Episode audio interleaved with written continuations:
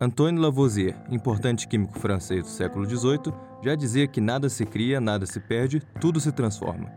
O cientista, na verdade, se referiu ao conceito elaborado por ele mesmo da conservação das massas, onde a massa dos produtos que originam uma reação é a mesma que a dos produtos que resultam dela.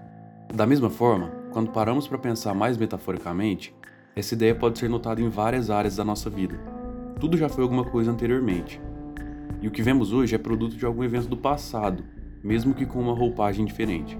Apesar de parecer algo novo, dos nossos tempos, ou que surgiu junto das redes sociais, as notícias falsas com poder destrutivo já estão no mundo há muito mais tempo.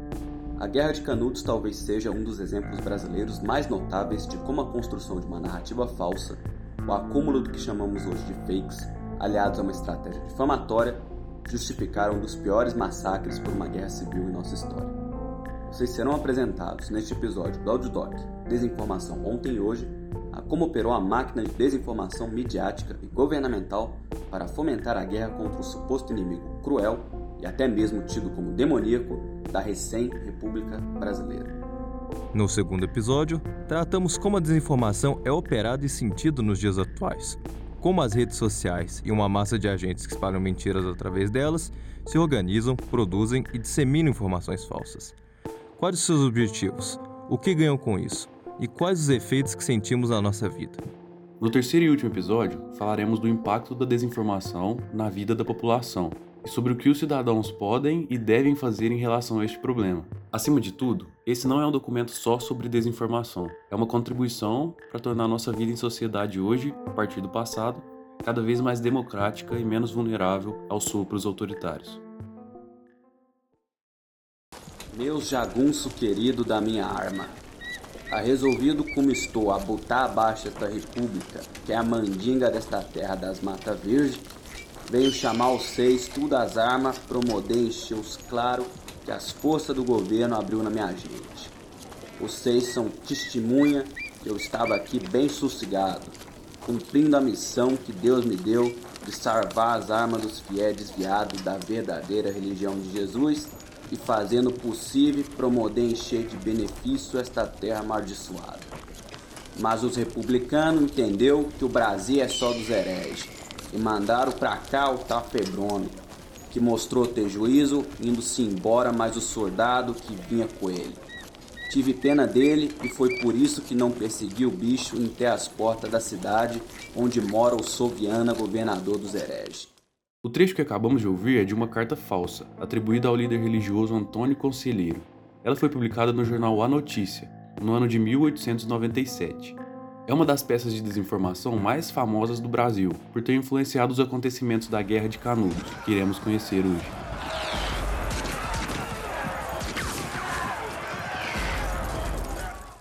Quem foi Antônio Conselheiro?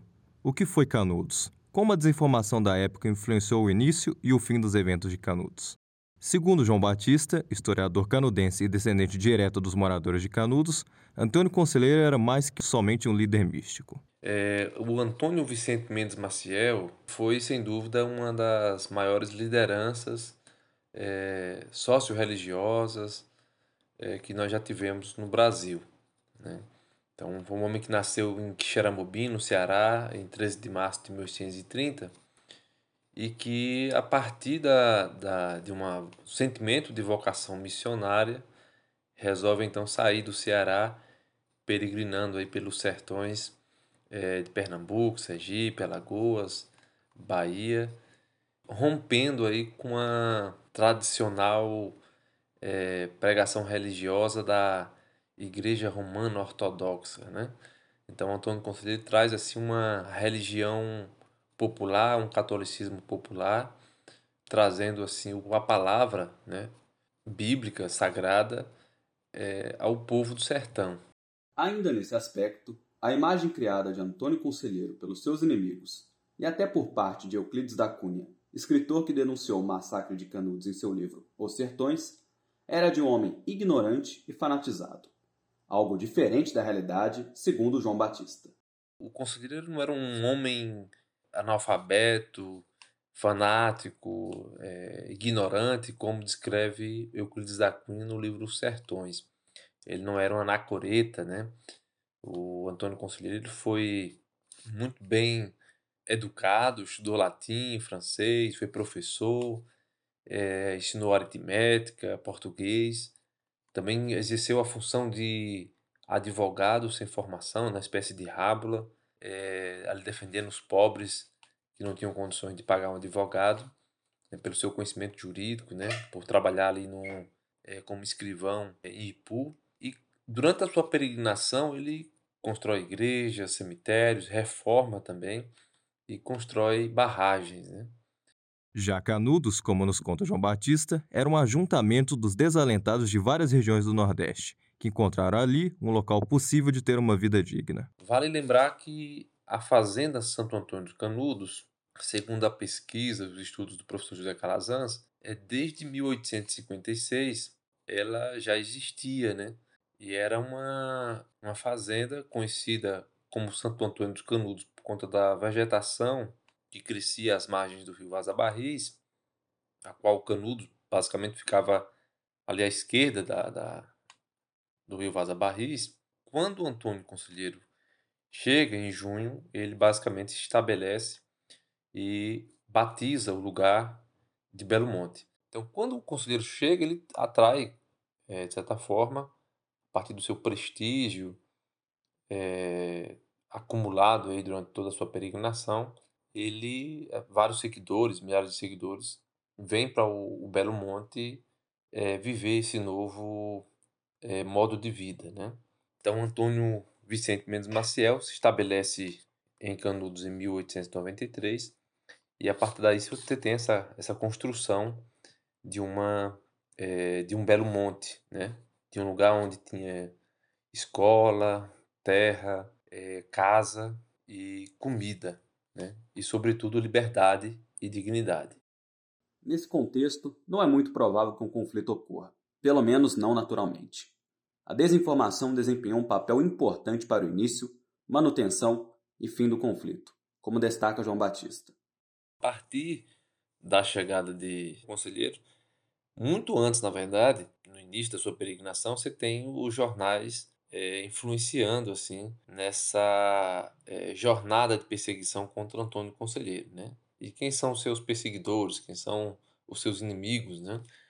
É, a, são os latifundiários, é, os fazendeiros, os grandes fazendeiros. Você tem a própria igreja que com a separação da igreja do Estado, né, com a questão do, do Estado laico, é, passa de certa forma a atender é, basicamente os desejos dos coronéis e também da própria república recém-instalada.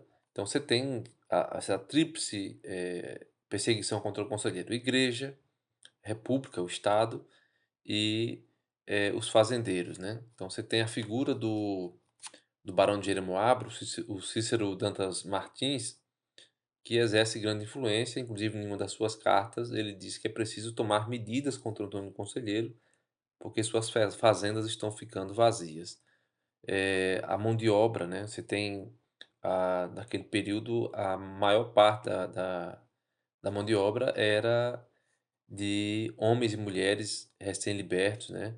Que viviam aí no regime escravagista, né? E que vieram para o Belo Monte em busca dessa liberdade, dessa dignidade. Apesar do grande poderio bélico, econômico e da máquina difamatória, foram necessárias três campanhas militares para derrotar o arraial de Belo Monte. O resultado final não foi uma vitória para aqueles que buscavam destruir Canudos, e sim um crime, como salienta Batista. A primeira Canudos destruída totalmente pelo exército brasileiro, é, com intervenção militar, né, com quatro expedições contra Canudos, com mais de 50% do exército brasileiro, que é que vem basicamente para destruir, para não deixar pedra sobre pedra, e que mata milhares de pessoas, cerca de, de 15, 20 mil pessoas morrem. Né? É um, um genocídio, um morticínio terrível. No Diário de Notícias da Bahia, de 16 de agosto de 1897, aparece uma notícia sobre o relatório que o coronel Serra Martins fizera ao presidente Prudente de Moraes, na qual surge, entre várias informações, a seguinte: abre aspas. Disse que quando deixou Canudos, não havia prisioneiros no acampamento nenhum só jagunço, porque os quais que são apanhados são logo mortos. Além de auxiliar os poderosos na difamação de conselheiro, os jornais da época também justificavam o conflito com o uso de mentiras e desinformação, mas vendidas como notícia de qualidade. Inclusive, como já citado, o importante denunciador do massacre, em primeiro momento, também atuou nesse processo. O Grande Desventurado, Truanesco e Pavoroso. Uma página de Euclides da Cunha sobre Antônio Conselheiro. A sua entrada nos povoados, seguido pela multidão contrita, em silêncio, alevantando imagens, cruzes e bandeiras do divino, era solene e impressionadora. Paralisavam-se as ocupações normais. Emanavam-se as oficinas e as culturas. A população convergia para a vila onde, em compensação, avoltava o movimento das feiras. E durante alguns dias, eclipsando as autoridades locais, o penitente errante e humilde monopolizava o mando fazia-se autoridade única. Erguiam-se na praça, revestidos de folhagens, as latadas, onde à tarde entoavam os devotos, terços e ladainhas. E quando era grande a concorrência, improvisava-se um palanque ao lado do barracão da feira, no centro do largo, para que a palavra do profeta pudesse irradiar para todos os pontos e edificar todos os crentes. Ele subia e pregava era assombroso, afirmam testemunhas existentes. Uma oratória bárbara e arrepiadora, feita de excertos truncados das horas marianas, desconexa, abstrusa, agravada, às vezes, pela ousadia extrema das citações latinas, transcorrendo em frases sacudidas, misto inextricável e confuso de conselhos dogmáticos, preceitos vulgares da moral cristã e de profecias esdrúxulas. Era truanesco e pavoroso. Imagina-se um bufão arrebatado numa visão do Apocalipse. Parco de gestos, falava largo tempo, olhos em terra, sem encarar a multidão abatida sob a linguagem confusa, que derivava demoradamente ao arrepio do bom senso e melopeia fatigante. Tinha, entretanto, ao que parece, a preocupação do efeito produzido por uma ou outra frase mais decisiva. Enunciava-se e emudecia. Alevantava a cabeça, descerrava de golpe as pálpebras. Viam-se-lhe, então, os olhos extremamente negros e vivos. E o olhar, uma cintilação ofuscante. Ninguém ousava contemplá-lo. A multidão sucumbida abaixava, por sua vez, as vistas fascinada sob o estranho hipnotismo daquela insania formidável. E o grande desventurado realizava, nesta ocasião, o seu único milagre. Conseguia não se tornar ridículo. A escala do conflito foi aumentando e a difamação dos jornais também. A Folha do Norte, jornal paraense que cobriu o conflito, demonstra como o teatro de guerra se desenrolou e como Arraial de Canudos, aos poucos, foi transformado na pior ameaça para a existência da República. A Folha do Norte, segunda-feira, 25 de janeiro de 1897. Comandante do distrito, sem ciência do governador, ordenou ao Major Febrônio, comandante das forças contra Conselheiro, que regressasse à capital, depois de a força já estar a quatro léguas de distância da vila de Monte Santo, próxima a Canudos. O governador, ao tomar ciência disso, ordenou que fossem desligadas da Força Federal 100 praças da polícia, que marcharam conjuntamente, mandando que o capitão da polícia, Virgílio, comandando a força de polícia, continuasse a marcha até Monte Santo, onde deve esperar por reforços. A 16 deviam seguir praças da polícia para serem incorporados à força que está em Monte Santo, e depois seguirão 100 praças para o mesmo fim.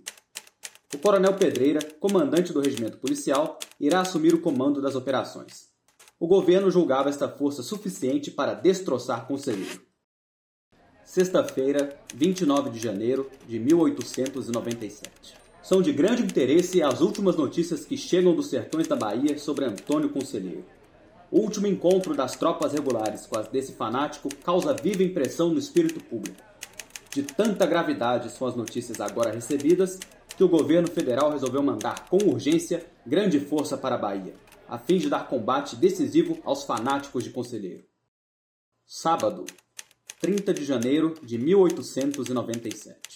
Por ordem do governo, em vez de partir amanhã, como estava determinado, Só no próximo domingo seguirá para o estado da Bahia o 16º Batalhão de Infantaria e uma bateria de artilharia, com o fim de dar combate à horda de criminosos que, ao mando do fascínora Conselheiro, arrasa os sertões daquele estado.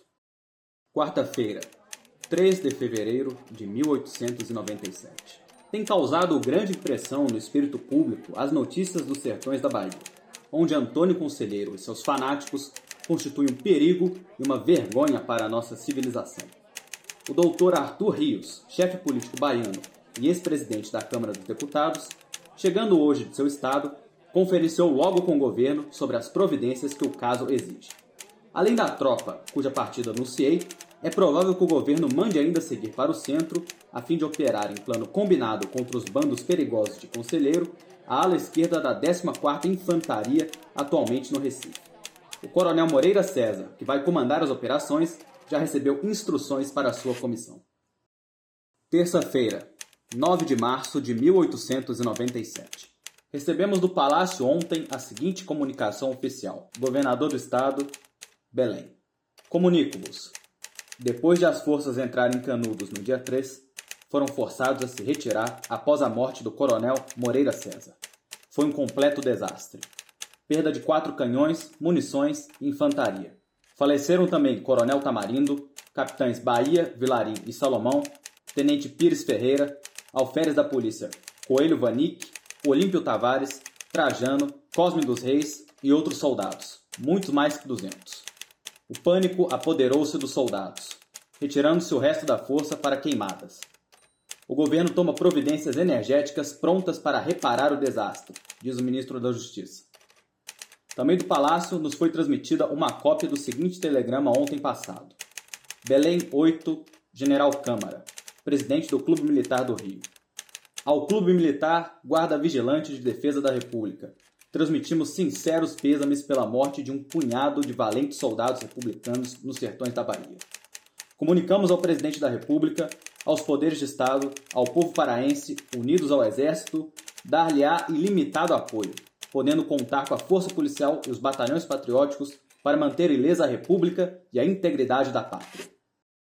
Rio, 7 de março, às 11h25 da noite. Recebidos ontem às 11h12 da manhã demorados por defeito nas linhas. O governo recebeu da Bahia o seguinte telegrama: Chegou aqui o coronel Souza Menezes, que trouxe a parte oficial do combate dado pelo Major Cunha Matos. Dela consta que, depois das forças se retirarem após a morte do coronel Moreira César, foi o completo desastre. A perda constou de quatro canhões, da munição da infantaria e também mortos. Morreram o coronel Tamarindo, os capitães Bahia, Valim e Salomão, o tenente Pires Ferreira, os alferes Jali, Coelho Vanick, Olímpio, Tavares, Trajano, Costa Reis, além de outros. O nono batalhão teve 16 soldados mortos. Pereceram mais de 200, ficando muitos feridos, além de outros foragidos tomados de pânico. O coronel Menezes mandou retirar os doentes, a munição e uma metralhadora para queimadas, onde foi inutilizada a munição por se tornar impossível conduzi-la. A parte do Major Matos diz que no dia 3 levantaram acampamento e o rancho de Várzea, marchando em direção a Canudos. Na véspera, o coronel Moreira César combinara marchar uma légua e meia para dar descanso depois. E no dia imediato, marchar para Vaza Barris, que bombardeariam depois de um assalto à artilharia. Desejoso, porém, de liquidar tudo no dia 3, no lugar onde devia acampar, mandou chamar os oficiais, convidando-os a avançarem para tomar Canudos. A maioria aceitou, continuando a marcha. Chegando às 11h12 da manhã à margem de Vaza Barris, estendeu em linha de batalha a artilharia. Seis tiros de canhão raiado caíram dentro da igreja velha, que servia de reduto. Depois, o coronel Moreira César ordenou um assalto. De uma eminência próxima, tomada pela artilharia de Conselheiro, partiu um tiro que veio a matar o coronel Moreira César. Assumiu então o comando das forças federais o coronel Tamarindo, que dirigiu o assalto. Formou à esquerda a polícia com 100 praças e a ala esquerda do 7 e à direita o 9 batalhão. Dado o sinal, do centro começou o ataque. O 7 tomou 12 casas que serviam de redutos e a polícia 16. Em breve, as tropas federais esgotaram a munição, retirando-se precipitadamente. Desta retirada se aproveitou o inimigo, dirigindo seus fogos sobre o sétimo. Vendo o sacrifício dos nossos, fiz retirar o sétimo, do qual muitos oficiais estavam feridos, inclusive eu. Sustentamos o combate até às 6 e 12 da tarde, retirando-nos à noite, indo acampar a 600 metros de distância de Canudos. Às 11 horas da noite, em reunião de oficiais, foi combinado retirarmos-nos de madrugada. Às 5 da manhã, morreu o coronel Moreira César. Toda a noite foi tomada em remoção dos feridos. Retiramos-nos debaixo de fogo, tendo o inimigo atacado os nossos flancos e a retaguarda. A nossa guarda avançada abandonou os postos para nos acudir, sustentando-se então viva resistência pela frente. O inimigo cortou-nos a retaguarda, tomando a nossa artilharia, matando o capitão Salomão e ferindo o capitão Rocha, ficando morto também o tenente Pradel, da guarnição. O coronel Tamarindo foi varado por uma bala. Os carregadores abandonaram os feridos, que morreram todos. O resto dos praças extraviou-se. Escapei por milagre.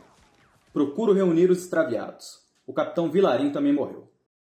Canudos é um dos maiores exemplos em nossa história que mostra como uma narrativa é fabricada para fazer surgir um inimigo a ser destruído e justificar um massacre. Mas, como é o cenário da desinformação nos dias atuais? No próximo episódio, a gente vai detalhar como as famigeradas fake news continuam a representar uma ameaça para a sociedade atual. Conversamos com especialistas no tema que explicam como funciona a mecânica da desinformação no ambiente contemporâneo. Obrigado pela sua companhia. Esperamos você no próximo episódio. Até lá!